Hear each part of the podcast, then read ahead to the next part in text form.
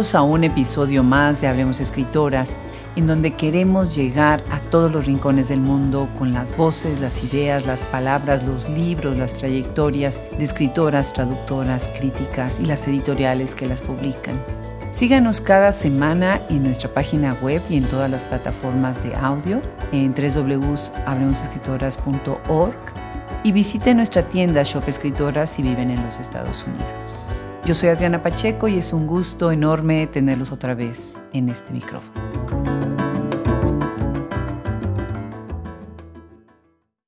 Esperemos que esta mujer de verdad ya no esté loca. Eloísa conduce muy despacio, bordeando el acantilado, pero sentada en el asiento del copiloto, imagino que en un arranque pegue un alarido y despeñe el coche al mar. Me la presentaron ayer en una fiesta. Tenía muchas ganas de conocerla, de tanto oír hablar de ella. Estuvo loca 20 años, loca de orden judicial, ambulancia y manicomio, loca de capa y espada, de desnudarse en el balcón, de entrar a la iglesia en media misa para decapitar al cura.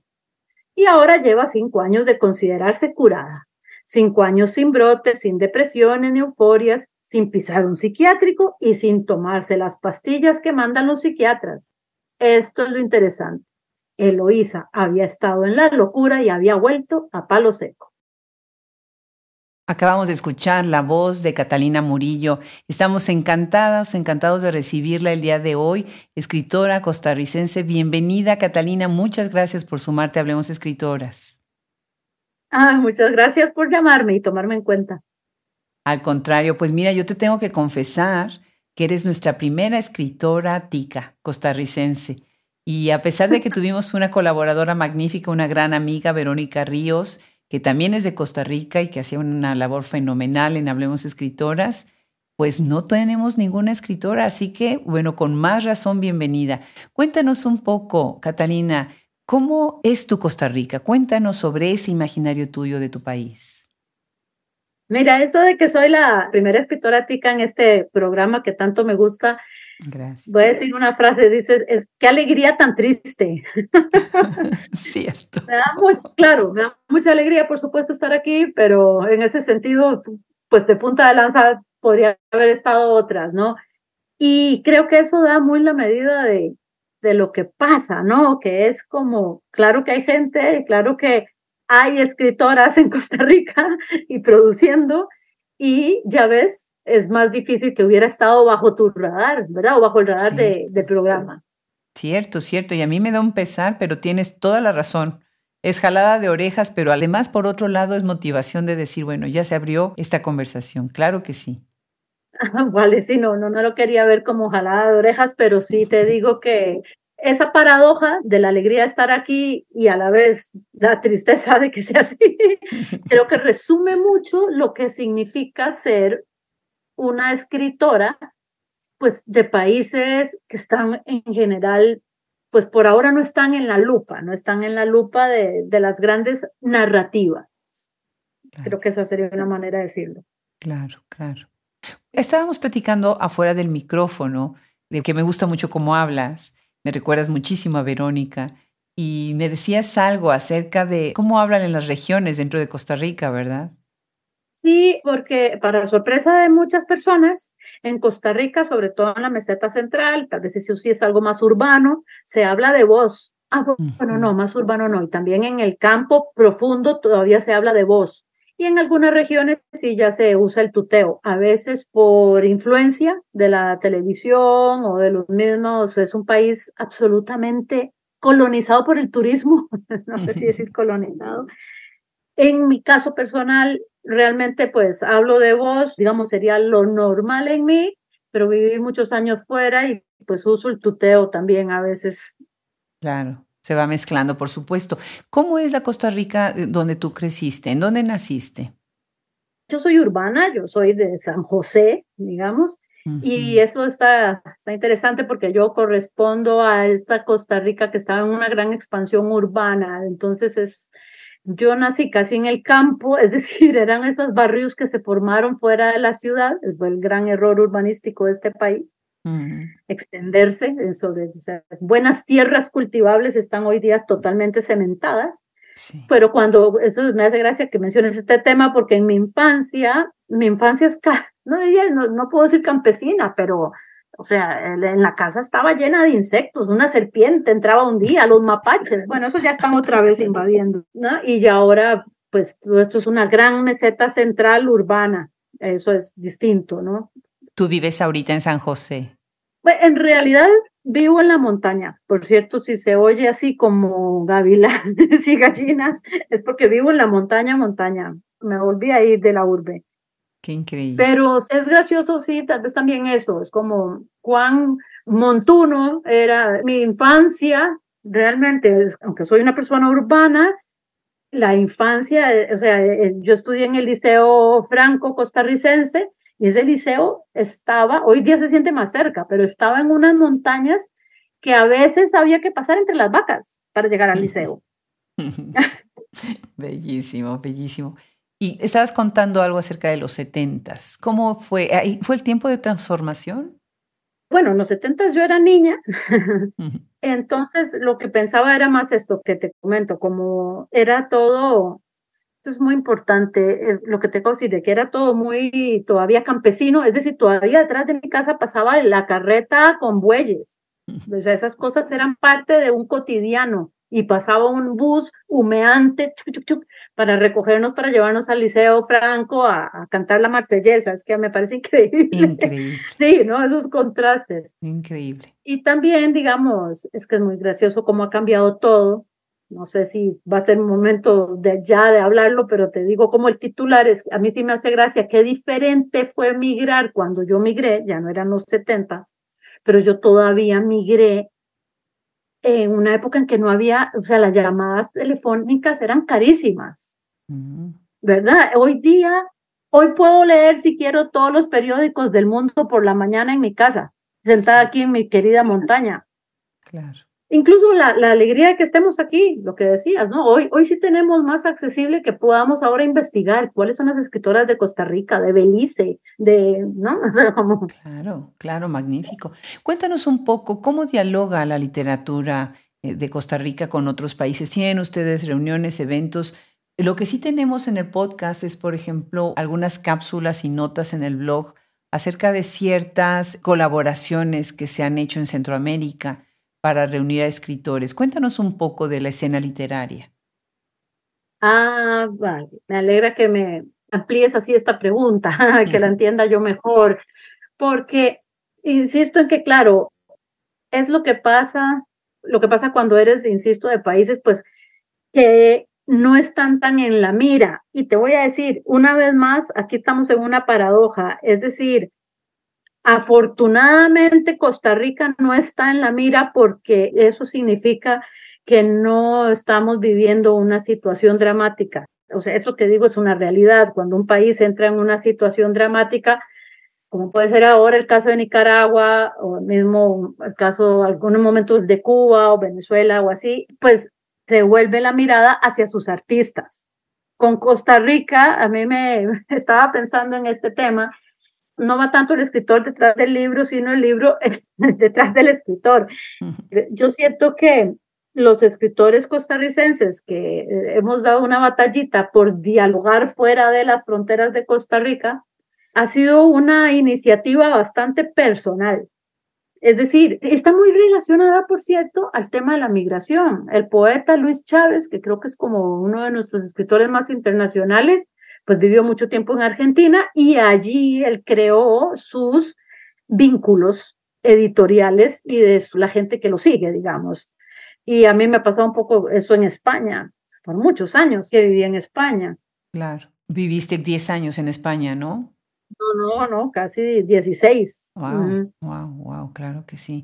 No, pues es muy interesante porque una vez que salen, empieza de alguna manera estas conexiones con otros escritores, con otras regiones del mundo, pues hacerse un poco más grande el nombre y después incluso las editoriales y los críticos van a la mirada de los países de origen de los escritores, ¿no? Y así es como van ustedes abriendo puertas. Muy interesante.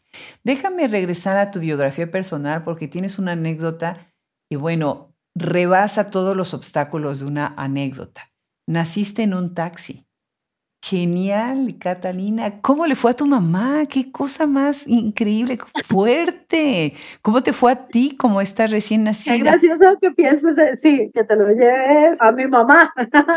Sí. Porque, a ver, ahora como aquí hoy toca hacer así todo a corazón abierto, te voy a decir que eh, la anécdota del taxi tiene bastante mm, pincelada de autoficción, es decir, que él, digamos, he hiperbolizado lo que pasó, pero digamos que, te lo voy a decir, puede ser que estaba más ya en la puerta del taxi, ¿vale?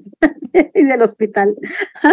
Qué maravilla. Bueno, como dicen en México, les agarraron las prisas. Sí, lo único tal vez sí sería bonito rescatar es que es que antes las mujeres parían cuando tocaba cuando tenía ya los dolores. Hoy día todos los partos son agendados, ¿no? Claro que sí, claro que sí. Bueno, pensé en esto y lo relacioné de alguna manera en tu biografía con lo que después estuve leyendo sobre que has estado relacionada con el cine y la televisión como guionista. Y se me hizo, bueno, maravilloso escribir una película o escribir un guion, ¿no? Para cine o para televisión, en donde sucede esto, ¿no? Que casi casi va uno llegando con esta urgencia de nacer en el lugar menos preciso, ¿no? Cuéntanos un poco sobre esta formación tuya, porque tu escritura es tan visual, tan en las escenas, tan en los actores. Cuéntanos de tu formación dentro del cine y la televisión como guionista. Pues mira, voy a aprovechar para decir algo tangencial. Y es que me fascina este concepto de podcast de audio y me encanta tu insistencia en no lleva cámara. Hemos perdido esta maravillosa, mira, hay un maravilloso cineasta francés que eh, Bresson que decía, el ojo ve, pero la oreja imagina. Mm. Maravilloso. A mí me encanta, más bien me tiene desanimada y decepcionada que ahora muchas cosas ah, pero hay que poner la imagen hasta la radio, entonces hay que poner la imagen. No, no, no, me encanta poder estar eh, haciendo la comida, picando cebolla mientras escucho el programa, es maravilloso. Entonces, te lo digo porque efectivamente yo me fui a estudiar guion a la prestigiosa Escuela de Cine de San Antonio de los Baños, pero si supieras que yo siento que ahí lo que terminó de cuajar fue mi vocación de contadora de historias. Es decir, yo no sabía que eso era algo a lo que uno se podía dedicar. Yo vengo de, de una familia bastante intelectual y lo intelectual a veces es más bien un poquillo un impedimento. Entonces, en Cuba descubro este otro ámbito que es el artístico y entiendo que esto de contar historias es una vocación y además si podía tomarla entre manos.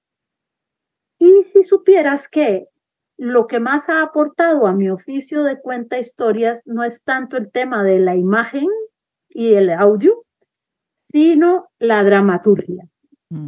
Es decir, verdad, la estructura que tiene que tener una historia y sin la cual en general no funciona. Una historia si no tiene estructura no tiene ritmo. Y eso me viene más como guionista. Pero sí, es cierto que mucha gente me dice, esto que me decías antes, de que mis libros son muy visuales, a lo mejor lo que puedo decir ahí es que efectivamente el oficio de guion, llevado bien hasta sus últimas consecuencias, consiste en proyectar una película en la imaginación del lector del guion. Entonces hay que, hay que saber escribir también. Qué lindo, qué lindo, qué lindo lo dices. Ahorita que platiquemos de tus libros y especialmente de Loisa Vertical, es que casi casi estás viendo una película, en el libro, en la manera en cómo están los cuadros, pero definitivamente lo que está atrás es el argumento, qué son las palabras que están diciendo los protagonistas, ¿no? Y esa combinación de echar a volar la imaginación de cómo están sentadas, qué está sucediendo, cómo entró a matar al cura. O sea, ahorita ya me urge llegar a esa parte también. Pero bueno, me gustaría que compartieras una lectura de otro de tus libros, Maybe Managua. Y ahorita nos cuentas un poco sobre el título y sobre este libro, ¿te parece? Muy bien.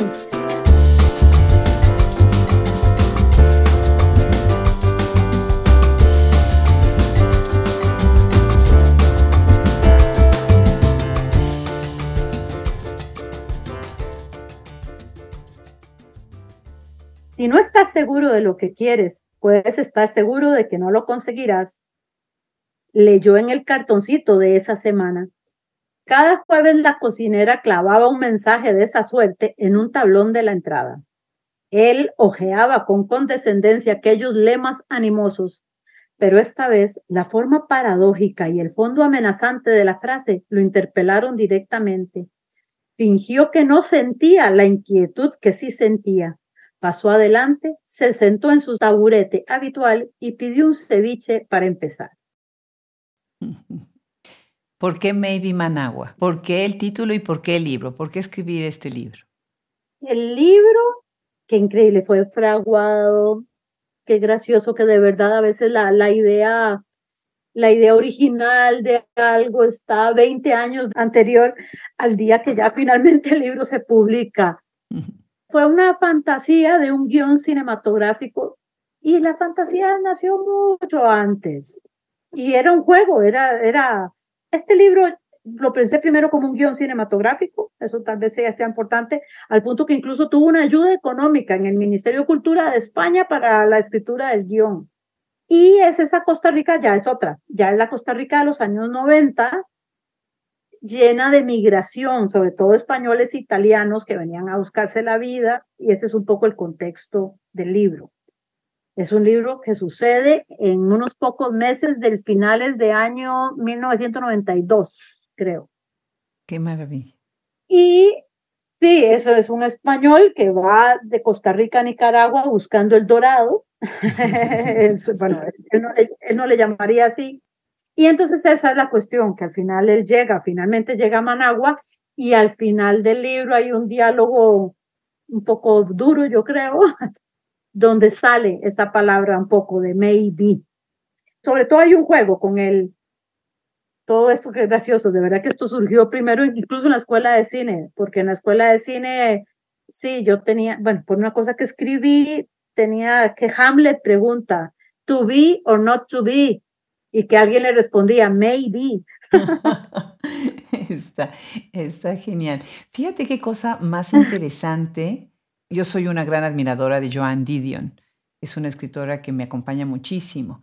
Y yo creo que hace unas cuantas horas estaba yo leyendo, estaba yo releyendo un párrafo en donde menciona el dorado.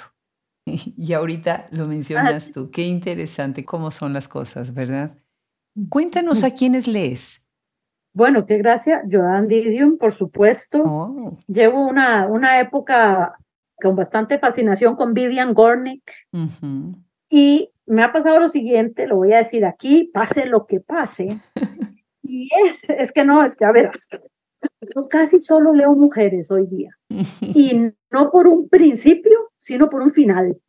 No llegué ahí por principio, sino porque es que resueno, es que tal vez es más bien el colmo tener que todavía estarlo afirmando, pero yo me identifico, realmente me conmueve la visión de otras mujeres. No, te lo digo, no, no, no voy con el cartel por delante, no es un principio. Sí, me encanta. Pero Sí, o sea, cuando leo a Alice Munro, cuando leo eh, a Lucía Berlin, cuando leo, o sea, es como, sí siento que hay cosas, eh, mira, hay textos que yo digo, es que esto es, obvio que lo tenía que haber escrito una mujer, y Joan Didion ni decir, ¿no? Sí. Sí, sí, gran, gran, gran escritora.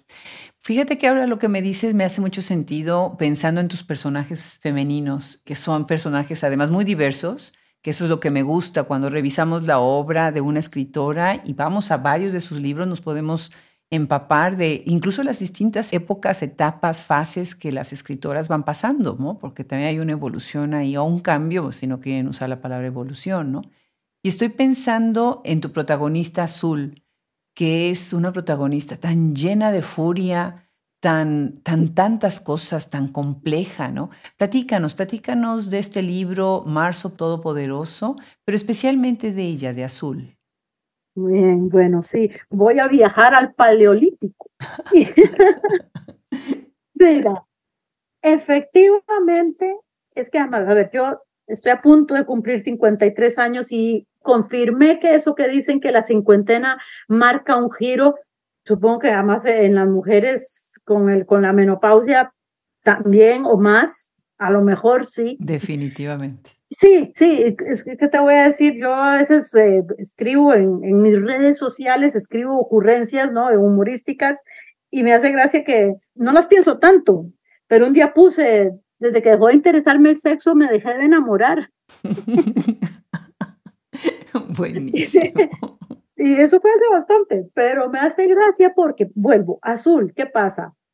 Tiene 19 años, está en otro momento, ¿no? Claro, y claro. entonces la escribí además también antes de los 30 años. Yo terminé ese libro poco antes de los 30 años.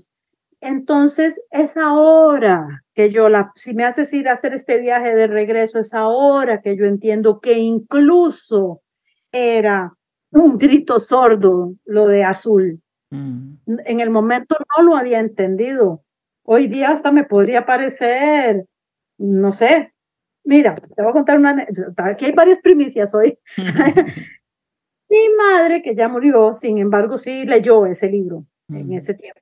Bueno, ella lo leyó y yo no sabía, de esto me enteré hace poco, que ella le dijo a mi hermana tras leer ese libro, le dijo, ay, yo no sabía que Catalina había sufrido tanto. Mira. No, es increíble. Esa, esa frase a mí me desgarró. La verdad es que no le he contado mucho.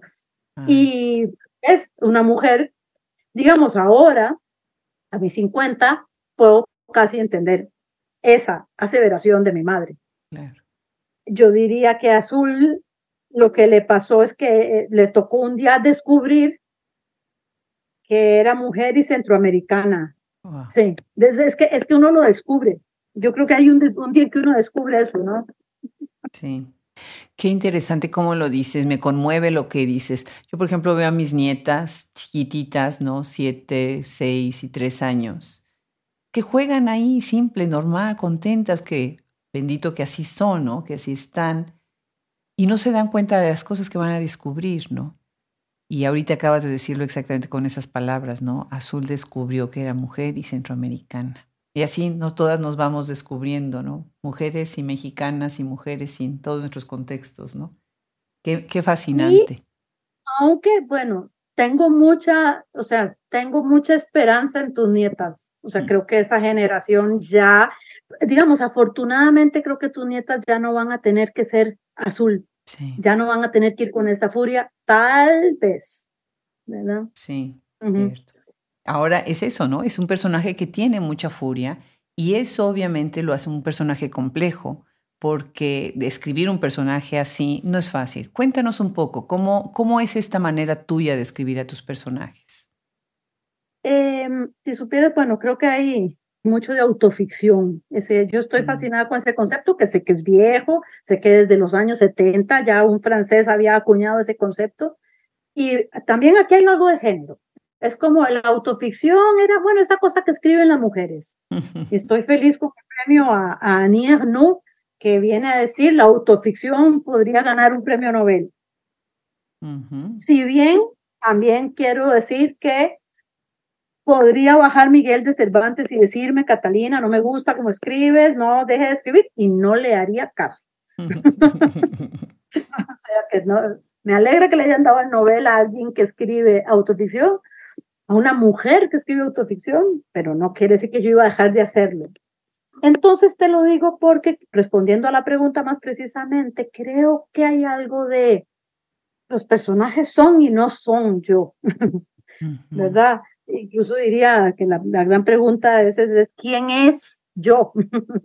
no Sí. quién soy, sino quién es, y te inventas un yo, ¿verdad?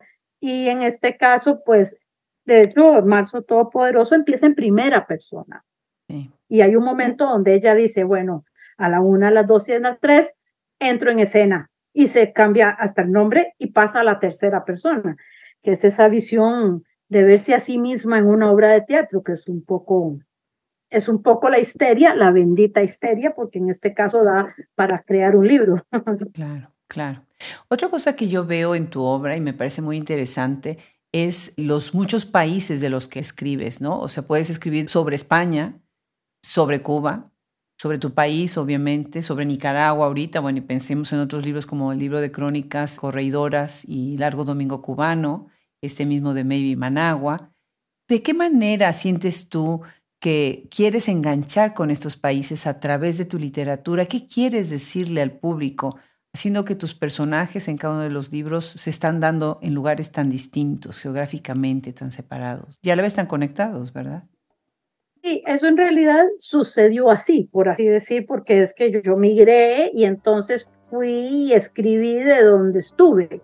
Claro. Pero más bien te cuento, que gracia, que yo creo que el gran desafío que me viene ahora a mí es que yo creo que voy a volver de nuevo la mirada a mi Costa Rica y eso es lo más complicado que hay.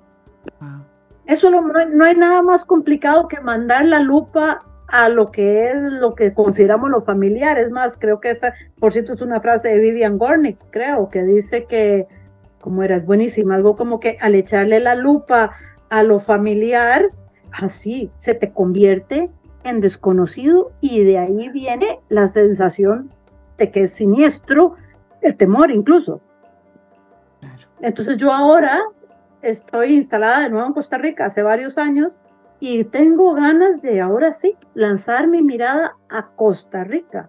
Sí. Qué bien, qué bien. Pues va a ser maravilloso seguirte leyendo ya en esa idea. Tienes otro libro, Tiembla Memoria. Acá, muy interesante, estás recurriendo mucho a otras estrategias narrativas, ¿no? Estás usando el hipertexto, cuentas esta idea de una historia dentro de la otra que se narra dentro de sí misma. Se podría decir, bueno, este juego de muñecas rusas, que es un término que además siento que se ha usado demasiado, pero lo que tú estás haciendo además, estás explotando otros rasgos de la literatura, como por ejemplo el género epistolar. Y todo eso tiene una cierta complejidad, ¿no? Porque tienes que pensar la historia desde muchos ángulos y entonces ahí van saliendo los géneros. Platícanos un poco cuáles son estos retos que te enfrentas en el momento de escribir cuando mezclas géneros, cuando repiensas esta historia, ¿qué es lo que va dando primero, la historia o el género al que vas a recurrir o la estrategia narrativa que vas a utilizar? Ah, no. A ver, yo también me acuerdo el momento en que entendí que tenía un libro entre manos. Yo empecé a escribir más bien como con mucha, puedo decir, libertad. Para mí Tiembla Memoria es mi libro más personal y así, con más inocencia infantil, por así decir. Por eso, y fue después que yo dije, mira, aquí hay un libro y sí tiene hasta una estructura. Cuando descubro eso, obviamente le tengo que empezar a hacer recortes y quita aquí, pone allí, tal y tal. Pero yo llego a esa escritura con una frescura total. El género epistolar es, es tan delicioso para, para terminar de soltar la mano, por así decir. Y es que esos juegos que yo hago y ese personaje que es y no es Cata, sí es, es Cata, solo que a veces es Cata y a veces soy yo. Bueno, eso está, puedo decir como dicen los campesinos, eso en mi caso es defecto del animal. es que yo soy así, digamos. me haces pensar tanto en Verónica, no sabes, hicimos el doctorado juntas y siempre me decían, tienes que conocer a Verónica cuando recién entré al doctorado, porque ella entró un poquito antes. Y yo decía, pero porque es que las dos son tan, tan ordenadas, tan metódicas y demás. Entonces nos hicimos amigas y ahorita que te oigo a ti con esa frescura, con esa emoción, con esa pasión, así me encantó volverme amiga de ella, con esa frescura y con esa emoción y con esa pasión. Me, encanta, Catalina. Gracias, por, por regresarme a ese momento. Entonces, si tú de repente descubres que tienes este objeto, este manuscrito que se puede convertir en libro, en algún momento me imagino que dices, bueno, voy a escribir un libro sobre una loca. Una loca que tal vez ya no está loca. Y viene esta maravillosa, maravillosa obra que se llama Eloísa Vertical. Y bueno, me encanta, me encanta que está publicada además con una editorial que va a estar pronto en Hablemos Escritoras, los tres editores. Uno de ellos, de los editores, es de Costa Rica, ¿no? Que es Joaquín Vivallo. El otro es Alejandro Barahona. Y bueno, pues cuéntanos de Eloísa Vertical. solo una cosita, es que se llama Tres Editores porque Alberto Calvo es el que sí está permanentemente en Costa Rica. Exacto, exacto. Alberto Calvo es el otro, claro que sí, por supuesto. Sí, fue muy interesante el trabajo que hice con él, o sea, o que él hizo conmigo. O sea, Alberto Calvo para mí es un grandísimo editor. Qué maravilla. Sobre Loisa, pues una cosa te iba a decir, como viste, pues, pues, muchos de mis libros tienen esta especie de autoficción, por así llamar, así que yo con Eloísa, una de las primeras cosas que siempre digo es que finalmente esta vez la loca no soy yo. Lo mejor con Eloísa es que fue, yo creo que casi un regalito que le, me hizo la vida, en el sentido de que, pues, el que anda por ahí viajando, pues termina en la insólita situación de que una escritora de Costa Rica terminara en un pueblo, pero muy recóndito, de la Galicia más profunda. Ahí había incluso personas que hablaban en gallego y no hablaban castellano, al menos en ese tiempo todavía. Entonces creo que aquí sí es como eso, como la, la suerte es que yo me había ido de Madrid, de hecho bastante, eh, creo que con un poquito de síndrome de burnout de la televisión de Madrid y tal, yo me fui a Galicia y en Galicia, pues en mi eterno peregrinar, pasear y conocer, tuve esa suerte, ¿no? Eso sí está contado en el libro, cómo yo llego a Eloísa. Sí. Pero entonces, si te lo digo, no es una premisa, no es que yo llevara por delante el tema del interés de la locura, sino que algo me hizo ver ahí una bonita, interesante oportunidad. Pero aún ahí fue después cuando ya se desarrollaron mis diálogos con ella, que fueron todos grabados con una grabadora de voz, que vi que sí había una excelente materia para escribir. Es decir, aún en el momento todavía estaba yo eh, vamos a ver, ¿no? Porque como tal vez saben muchos escritores y escritoras, mucha gente dice, te voy a regalar mi historia, es que tendrías que escribir la historia de mi vida, pero no todas dan para mí, para un libro. Claro, pues esta historia daba muchísimo, porque además, bueno, este juego entre la locura y la cordura me, me, resulta muy interesante. Pensé muchísimo en Cristina Rivera Garza con Nadie me verá llorar, en Lola Ancira, Tristes Sombras, y bueno, en, en Hablemos Escritoras tenemos varias escritoras que han abordado este tema de la locura en mujeres, que además me encanta porque lo están deconstruyendo, ¿no? La idea de la ah. locura femenina, que vino tan del discurso masculino, ¿verdad? Para poder argumentar de una cierta sin razón, eh, incluso la palabra histeria, ¿no? Que es una palabra que nada más se aplica a mujeres. Cuéntanos un poco sobre qué otras lecturas adicionales, porque acá veo también Machado de Asís, veo El alienista. Es un libro tan rico, tan lleno de tantas cosas. Platícanos sobre el proceso de la escritura, ya que tenías la historia. ¿Qué otras lecturas fuiste? Es que, como habrás visto, no hay una aproximación al tema de la locura académica ni, ni siquiera clínica, ¿no? no. Eh, es que te lo digo porque sí me, me pasó que una, en la presentación del libro en Madrid, Nuria Barrios, que fue la que me lo presentó para mi suerte, mm. en un momento me preguntó, bueno, ¿y ahora para ti qué es la locura? Y yo me quedé tiesa. yo qué sé, ¿no? Es como, de verdad que siento que, sobre todo, lo mío fue darle voz a ella. Sí te reconozco que yo, por ejemplo, yo me había psicoanalizado muchos años y muchas veces incluso.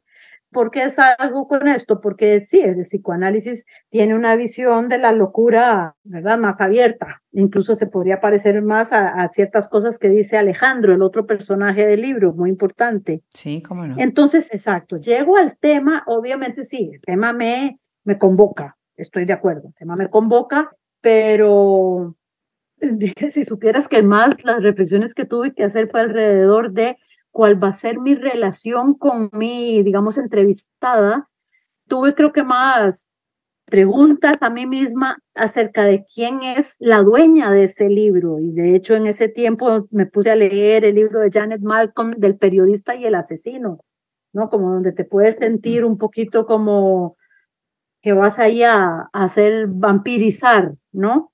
Claro. De hecho, el primer encuentro que yo tengo con ella, el, conflicto es que hay un momento donde veo que ella quiere que yo sea su escribana. y no era de eso lo que yo quería, digamos, ¿no?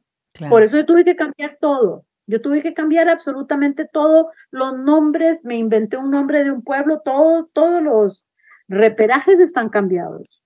Claro. Ahí comentas también en el libro, ¿no? Primero ella dice, sí, di todo, di la verdad, y después se arrepiente y dice, no, bueno, no, puedes también cambiar las cosas, ¿no? Hay muchas citas muy interesantes, muchas partes en el libro que me encantan. Dices, por ejemplo, en una, ¿por qué no escuchan? ¿No se dan cuenta de que los locos quieren decir algo? ¿No se dan cuenta de que entre mil disparates están todos denunciando lo mismo? Y conectas acá de una manera muy interesante con el tema de la religión. Vas a ir más adelante a la idea del cuerpo, ¿no? de la corporalidad y bueno, a todas estas estrategias para quitar la locura y a todos estos tabús, esta relación familiar. Cuéntanos un poco acerca de esta voz, esta supuesta locura que desde la supuesta razón, ¿sí? Se sienta con este interlocutor, que es quien la está entrevistando, quien es Catarina, quien va a escribir el libro, ¿no? Que ahí estás también en una ficción fantástica, ¿no? Es tu oportunidad para hablar de religión, de sociedad, de represión de la violencia, o es nada más la transcripción de lo que ella decía, pero tú también, acá hay una voz tuya dentro de este libro. Sí, es decir, sí había, sí había una congruencia de maneras de sentir y sí estaba yo muy feliz de abrirle la posibilidad de decir todo eso. Me reía un poco porque alguien que me conoce mucho me dijo, ven acá, ven acá, pero Eloís existe. es decir, sí hay quien cree que yo me la inventé, que me inventé todo, pero no, no podría, no podría. Y efectivamente, ahora que dices esa parte de esa cita de lo que decía Alejandro, eso, por ejemplo, es algo que, que creo que es de Foucault, ¿verdad? Que dice, no todo es loco en la locura. Es decir, cierta psicología lo que hace es callar a los, comillas, locos. La idea es, tratemos de ver dentro de ese disparate qué está diciendo Alonso Quijano cuando está hecho Quijote ¿qué está diciendo dentro de todos los disparates?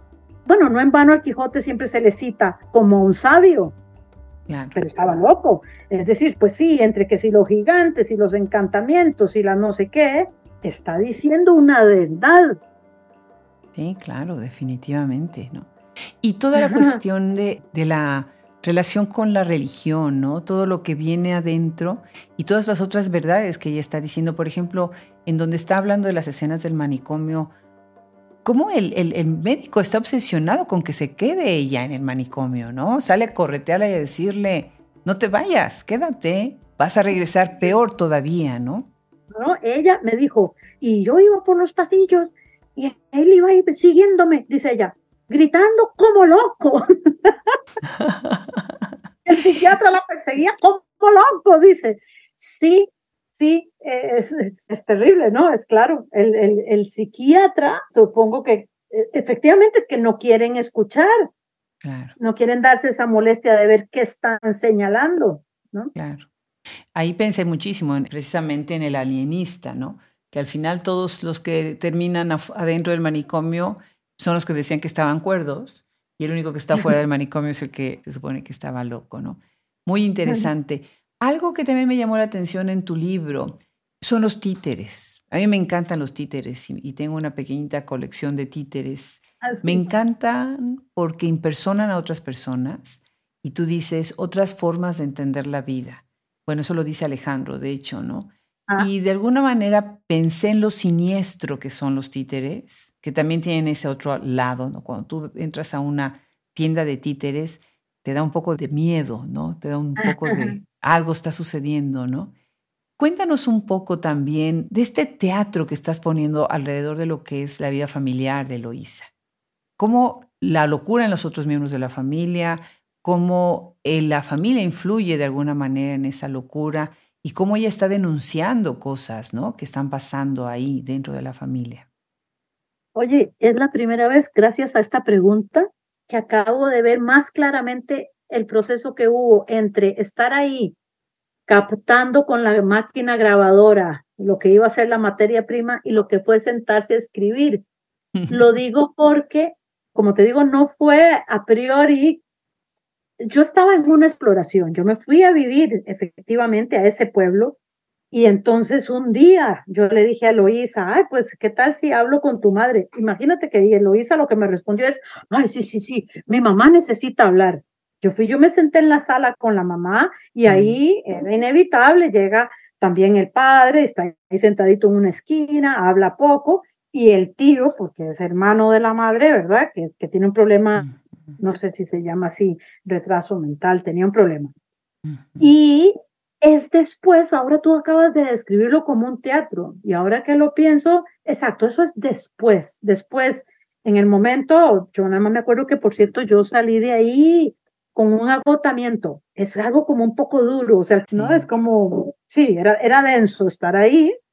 Y es verdad que después yo empiezo a ver esto que tiene de puesta en escena, que si quieres, e incluso ya rápidamente nos lleva al humor, que al final el humor en su sentido más, para mí, extremo, hermoso, filosófico, está relacionado con esa visión de la vida como una puesta en escena, ¿no? Es esa posibilidad de distanciamiento y en el caso a veces mío de mis personajes de desdoblamiento. Claro. Y ya te digo, esos son regalos de la vida. Cuando yo termino escuchando esa anécdota de que un día la madre fue la que quedó con una especie de locura temporal y Eloísa le dice, bienvenida al club. es increíble, es que sí, es que es donde ves que a veces el loco es la antena, ¿no? O sea, todo, todo aquello es un disparate y ahí le toca a una persona hacer paz y soltar los cables, ¿no? Yo voy a tener que felicitar muchísimo a Alberto Calvo, a Joaquín Vivallo y a Alejandro Barahona por hacer posible este libro para el, ahora nosotros para traerlo a Estados Unidos y el mercado americano está disponible en la tienda para los que nos están escuchando. Y no, de verdad es una joya el libro. Les va a gustar todo. El humor, como lo acaba de decir Catalina ahorita, y toda la historia que viene ahí, los va a poner a pensar acerca de la locura o de la razón o de la supuesta razón. Pues felicidades, felicidades por ese libro. Y bueno, pues te quiero felicitar por el Premio Nacional Aquileo J. Echeverría. Muchísimas felicidades. Y cerremos con una pregunta que me da mucha curiosidad de escucharte. ¿En qué estás trabajando ahora? Ah, eh, por ahora tengo este gran desafío de cómo volver a una narrativa de mi propio país, de mis propias raíces. Quizás con esa eterna estrategia de estar viendo todo desde fuera como un teatro. Dice mi hermana que se encontró una vez un papel que me preguntaron a los 15 años en el colegio que qué quería hacer de mayor o como decimos aquí, que quería ser cuando fuera grande, y yo puse extranjera, imagínate. Entonces, ahora estoy en este desafío, ¿no? Si, si la próxima sería una historia que sucede aquí. Otro gran desafío que tengo frente es el de la, el de la comedia, y te iba a decir que el tema del humor recorre mucho en general como mi obra, no es tampoco que me lo propongas, que me sale así, y te iba a decir que ahí una vez más, y mira que no soy alguien de enfatizar mucho como el tema del género, pero sí siento que si bien ahora sí hay más disposición a escuchar a las mujeres, una vez más sí estamos como en un corsé de ciertas lamentaciones o vindicaciones. Pero yo que me dedico al humor, claro, como no, es un humor que les hace más gracia a las mujeres. Y entonces eso para mí ha sido una gran dificultad.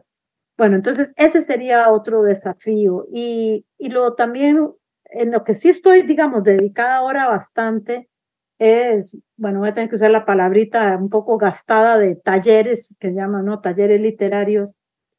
Pero ya estoy en un punto donde yo tengo un taller que somos solo mujeres. Ya, ya, ya llegamos a ese, a ese extremo. Bienvenida al club. Exacto. Y si supieras que es que es muy bonito porque siento que está viendo también como una liberación de lo que tiene que ser escritura.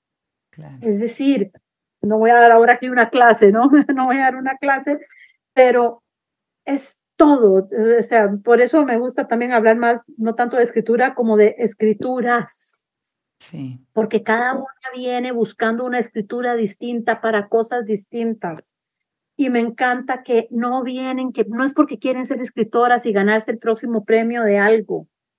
O sea, son, vienen porque quieren escribir, quieren contarse. Es, es, me encanta, me encanta. Sí. Sí, sí, sí. Pues me encanta lo que estás haciendo. Catalina Murillo, qué gusto, qué gusto de verdad lo que estás haciendo y qué bien que lo estás compartiendo con nuestro público. Yo los invito, búsquenla en las redes, escuchen más sobre ella, lean más sobre sus otros libros y sus otros libros y vayan a Shop Escritora a saber este fantástico Eloísa Vertical, les va a fascinar. Me gusta muchísimo lo que dices del humor, me encanta, es tan refrescante tu obra desde ese aspecto Y bueno, pues muchísimas felicidades. En nombre de todo el equipo, muchísimas gracias. Bueno, gracias, digo yo. Muchas gracias. Al contrario, un abrazo muy grande hasta Costa Rica. abrazo.